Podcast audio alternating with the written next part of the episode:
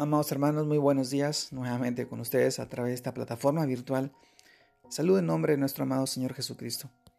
Y en esta oportunidad, permítame poder compartirles esta porción de la palabra.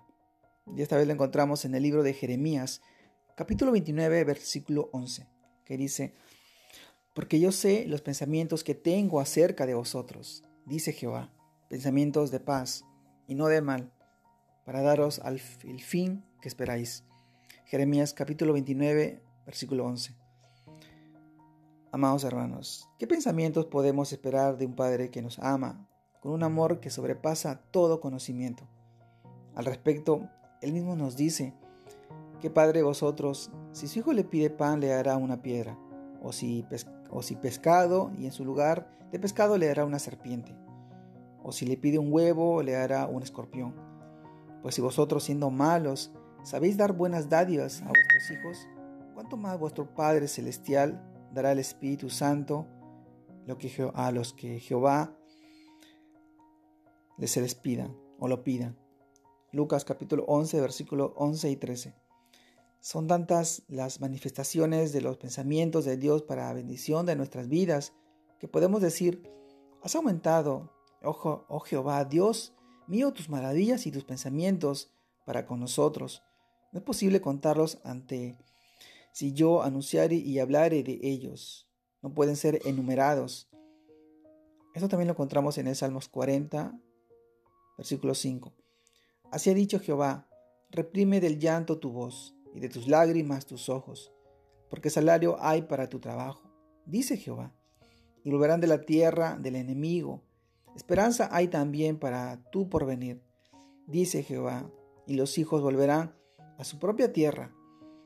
Jeremías capítulo 31 versículo 16 y 17. Todos los creyentes esperamos un fin en Cristo Jesús.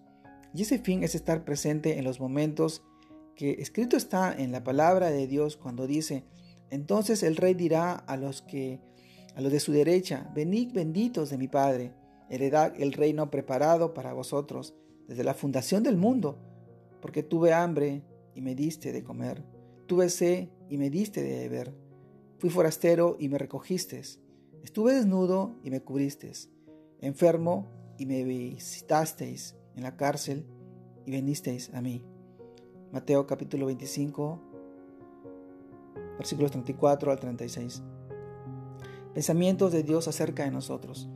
Nuestro Padre Celestial conoce todo nuestro pensamiento, conoce todo lo que nosotros hacemos, y sabe porque Él es omnipresente y omnisciente, está en todos lados y sabe lo que pensamos. También es todopoderoso, omnipotente y Él quiere que tú puedas conocer a través de Él a Jesús. Jesús, su amado Hijo, que vino a pagar, Señor, el pecado por nosotros. A ti, amado hermano, permite que tus pensamientos sean solamente para Él, sea solamente para honrarlo y glorificarlo, bendecirlo, alabarlo y exaltarlo. Nosotros estamos unidos a través del corazón nuevo que Él ha puesto en nuestras vidas para poder seguir creciendo en el Señor, en nuestro Jesús, nuestro amado Dios.